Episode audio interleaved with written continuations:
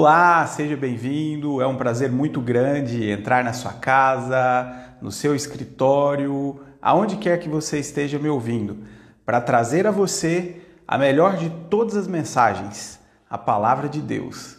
Hoje nós vamos falar sobre o Sermão da Montanha. Em continuidade à nossa escola bíblica dominical, eu quero te convidar para discutirmos sobre um tema muito impactante o chamado para decisão e compromisso. Espero que você curta, compartilhe, já aproveite. Se você não segue o nosso canal, clica no sininho, dá aí um like e compartilhe essa mensagem com o máximo possível de pessoas, para que elas também sejam abençoadas. Feche os seus olhos, se você pode, curve a sua cabeça. Talvez você esteja no trânsito dirigindo mas se você pode, curve a sua cabeça nesse momento, feche os seus olhos e faça essa oração comigo. Pai amado, no nome de Jesus Cristo, através do Espírito Santo do Senhor, venha falar conosco nesse momento, traga ao nosso entendimento a clareza, a sabedoria e nos ajude, Senhor, a entender a importância de tomar decisão e assumir compromisso. O reino do Senhor é tomado por esforço. E neste momento eu quero me colocar como aquele que, à luz da tua palavra e por intermédio do teu Espírito Santo, vai tomar a decisão certa, vai estar do lado correto. Assim eu oro em nome do Pai, do Filho e do Espírito Santo de Deus. Amém. Abrindo a sua Bíblia no livro de Mateus, o evangelho escrito por Jesus, conforme Mateus, capítulo 7, versículo 13 ao versículo 20. Acompanhe comigo essa leitura. Entrai pela porta estreita, porque larga é a porta e espaçoso o caminho que conduz à perdição, e muitos são os que entram por ela. E porque estreita é a porta e apertado o caminho que leva à vida, e há poucos que a encontrem. Acautelai-vos, porém, dos falsos profetas, que vêm até vós vestidos como ovelhas, mas interiormente são lobos devoradores. Por seus frutos os conhecereis. Porventura colhem-se uvas dos espinheiros, ou figos dos abrolhos? Assim, toda árvore boa produz bons frutos, e toda árvore má produz frutos maus. Portanto, pelos seus frutos os conhecereis. Amém? Onde você está refletindo sobre essa palavra, eu quero te convidar a pensar sobre as possibilidades de escolhas que nós temos nessa vida. Jesus, o nosso Senhor, elenca aqui em Mateus 7, no Evangelho escrito por Mateus, há pelo menos três tipos de escolhas que nós podemos fazer. E essas escolhas implicam em estarmos de um lado ou de outro. Interessante é perceber que em Mateus 7, Jesus fala apenas de duas possibilidades de escolhas. Ele não trata aqui de terceiras ou quartas vias. Ele não fala de uma neutralidade possível, de um evangelho inclusivo. Jesus fala de escolhas, de decisões. E tomar decisão implica em assumir compromisso. Aliás, a palavra decisão está intrinsecamente ligada a assumir compromissos, a definir rumos, direcionadores de vida, direcionadores de caráter. E nesse sentido, Jesus também nos chama a não só assumir o desafio ou tomar escolhas, assumir direcionadores da nossa vida, mas ele também nos chama a um compromisso. E compromisso é o mesmo que pacto, é o mesmo que estar envolvido. Eu me lembro de uma comparação feita há muito tempo em sala de aula por um professor em que, para explicitar a diferença entre envolvimento e compromisso, ele cita o porco e a galinha, onde a galinha, no processo de produção do ovo, está simplesmente envolvida, mas o porco, no processo de produção do bacon, está comprometido. Existem muitas pessoas que se envolvem com o Evangelho, que se envolvem com as coisas de Deus, mas não se comprometem. Assumir compromisso é o mesmo que assumir um pacto de vida e ou morte. Jesus assumiu um compromisso na cruz do Calvário, quando, mesmo não sendo pecado, se fez pecado por nós. Morreu em nosso lugar, foi esbofeteado quando eu e você deveríamos tê-lo sido. Foi cuspido quando eu e você deveríamos tê-lo sido. Foi rejeitado quando o pecado que ele carregou deveria ser nosso. Mas em Isaías 53, a Bíblia diz que ele levou sobre si os nossos pecados e as nossas enfermidades. E é por isso que Jesus como quem conhece a necessidade de tomar decisões e assumir compromisso, nos chama em Mateus 7 a também assumir compromissos, a também tomar decisões. E eu quero falar para você sobre pelo menos três tipos de decisões ou compromissos que Jesus elenca aqui em Mateus capítulo 7, do versículo 13 ao versículo 20. Olha só, se você abrir ou mantiver a sua Bíblia aberta, Jesus, aqui a partir do versículo 15, nos diz o seguinte: Acautelai-vos, porém, dos falsos profetas, que até vós vêm vestidos como ovelhas, mas interiormente são lobos devoradores. Jesus aqui está falando sobre duas possibilidades de revelação do Evangelho. A revelação genuína, através de profetas genuínos, e a revelação mentirosa, através de profetas mentirosos. Os profetas verdadeiros são aqueles que não se corrompem com os valores desse mundo, que não se comprometem com o sucesso que não se comprometem com os aplausos, mas estão comprometidos com a verdade genuína do Evangelho de Jesus. Ainda que isso doa, ainda que isso gere dislikes, ainda que isso afaste as pessoas da mensagem, porque a verdade muitas vezes é dura e ela precisa ser dura, porque a verdade não pode ser meia verdade. Jesus sempre disse: quem não é contra mim é a favor de mim. E quem não ajunta, espalha. Não existe possibilidade de ser um profeta ou de revelar o evangelho genuíno se nós não assumimos compromissos com os valores divinos, a santidade, o amor ao próximo, o perdão. É impossível. E existem muitas pessoas que revelam mensagens mentirosas Aliás, existe uma máxima que os profetas da mentira celebram e reverberam com muita constância. Todos os caminhos levam a Deus. Ora, essa máxima é uma mentira. Ela não condiz com os ensinamentos do Cristo. Jesus nos diz que Ele é o caminho, a verdade e a vida. Ele não fala, eu sou um caminho, uma verdade. Não.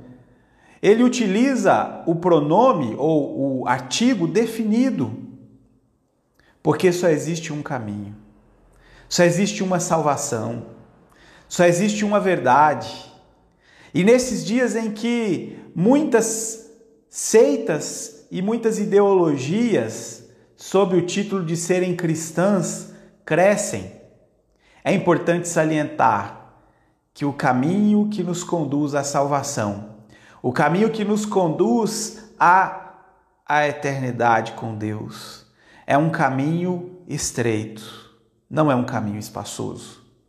E esta é a segunda decisão ou o segundo compromisso que nós precisamos assumir.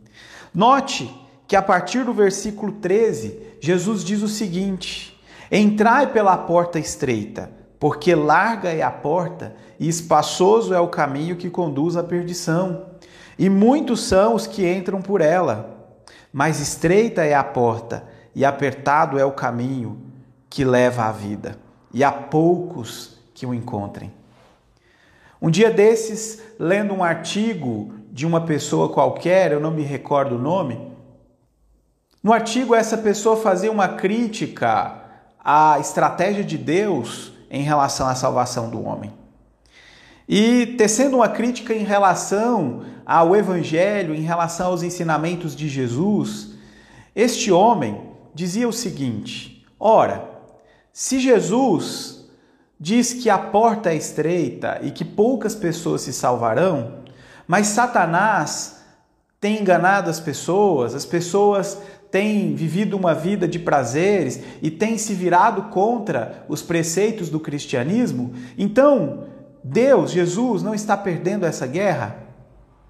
Então, não é Satanás que está vencendo essa guerra, porque mais pessoas irão para o inferno do que pessoas irão para o céu.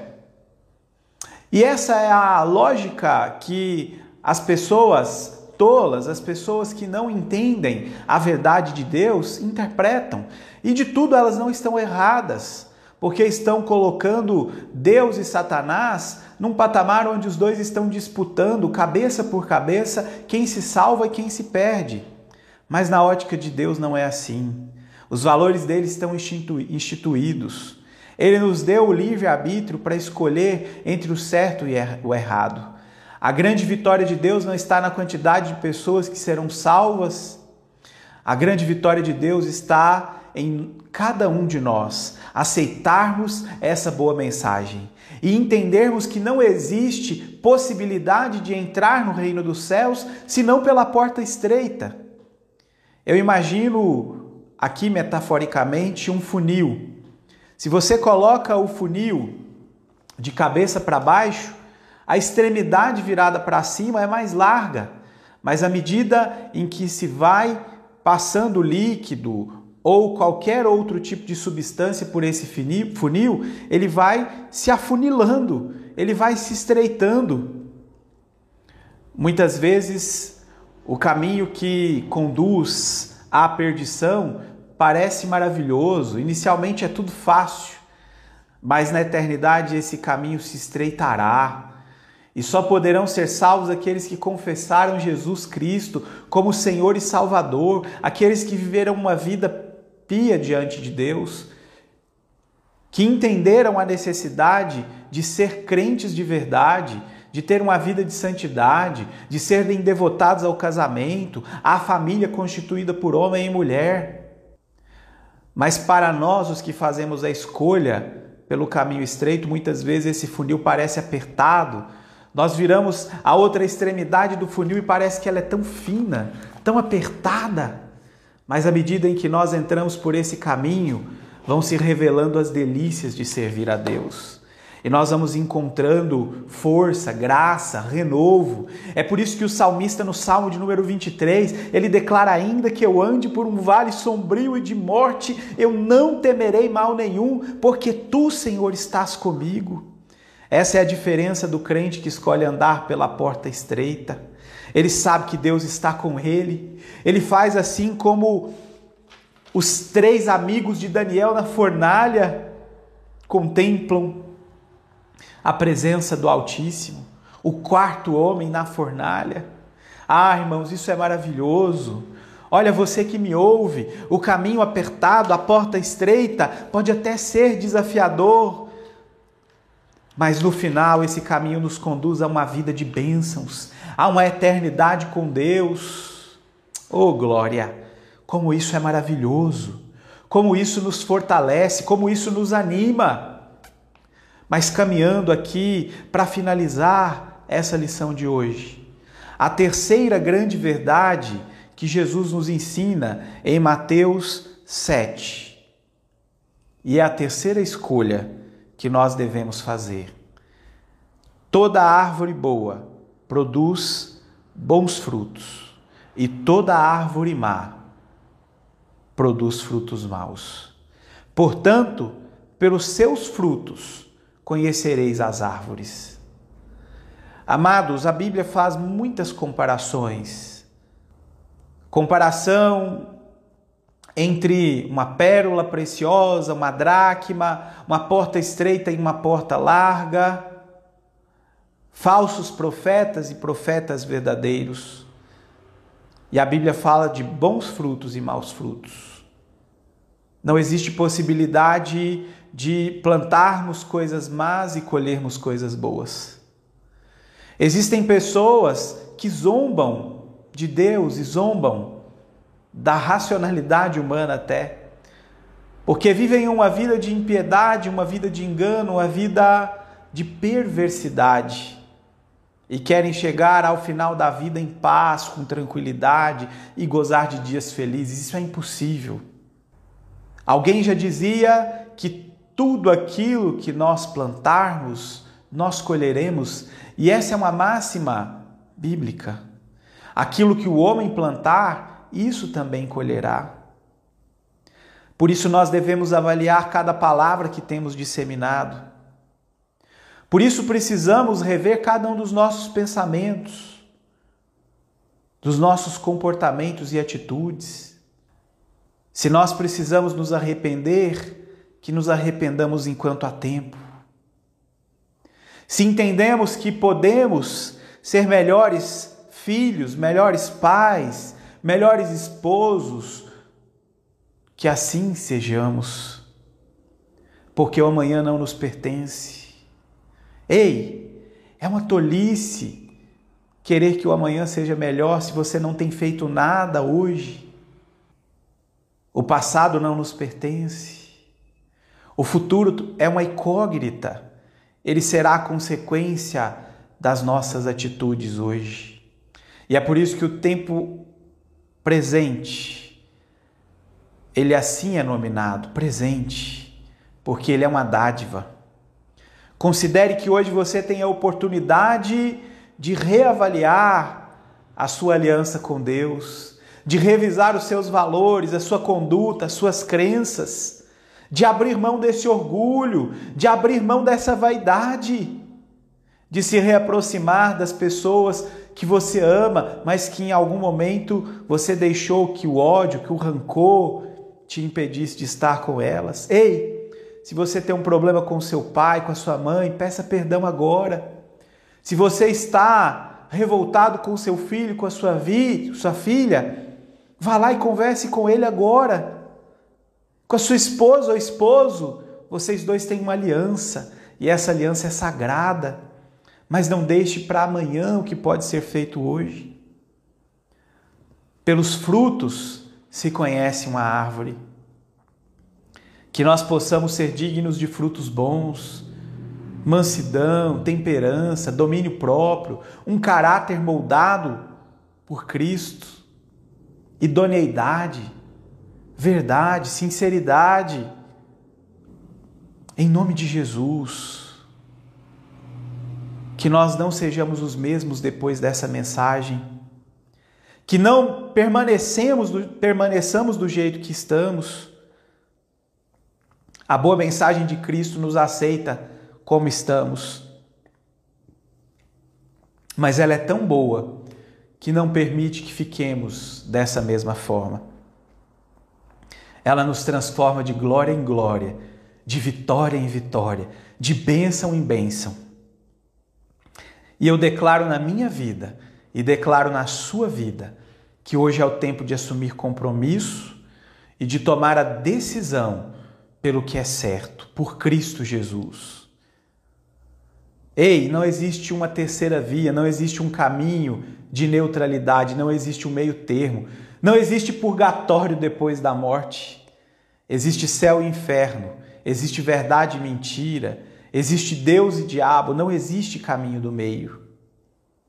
E deixa eu dizer uma coisa para você. Nesses tempos tão tenebrosos em que ideologias e mais ideologias têm se levantado, Acredite numa coisa e tenha clareza disso. Não existe ideologia neutra. Toda ideologia estará inevitavelmente identificada ou com o que é certo ou com o que é errado. Ou essa ideologia fala de Deus, ou ela destrói a ideia de Deus. Portanto, você que é cristão, reavalie as suas ideologias. Deixe as suas paixões de lado. Não é tempo de ficarmos levantando bandeiras político-partidárias, mas é tempo de avaliarmos os nossos valores. Valores são inegociáveis. Valores não podem ser vendidos à troca de nada. Você decidiu por valores cristãos. E esses valores têm que estar identificados com quaisquer ideologias que você pretende trazer para a sua vida. Em nome de Jesus, que nós sejamos como aqueles que andam pela porta estreita.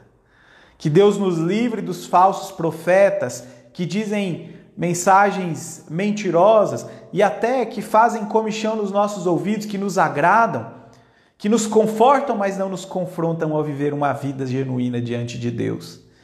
E que, acima de tudo, Deus nos permita plantar bons frutos para colhermos também bons frutos na eternidade. Feche os seus olhos, se você pode, incline a sua cabeça. E eu mais uma vez te convido a orar para finalizar essa lição de hoje. O chamado para decisão e compromisso. Pai amado, no nome de Jesus Cristo, eu termino essa mensagem com a certeza de que em poucos minutos a verdade do Senhor foi pregada. Ela está tão cristalina como a, água tratada, a água limpa que sai da rocha. Que o Senhor Deus nos dê graça e força. Que o Senhor nos livre de todo ensinamento mentiroso que o Senhor nos ajude a alinhar todos os nossos pensamentos, a nossa mente, corpo e alma à Sua vontade. Que nós sejamos como os que entram pela porta estreita. Senhor, e que tenhamos hoje um plantio bom para colhermos bons frutos. Abençoe cada irmão, cada irmã, cada ouvinte que esteve conectado neste dia de hoje. É isso que eu te peço. Em nome do Pai, do Filho e do Espírito Santo de Deus. Amém.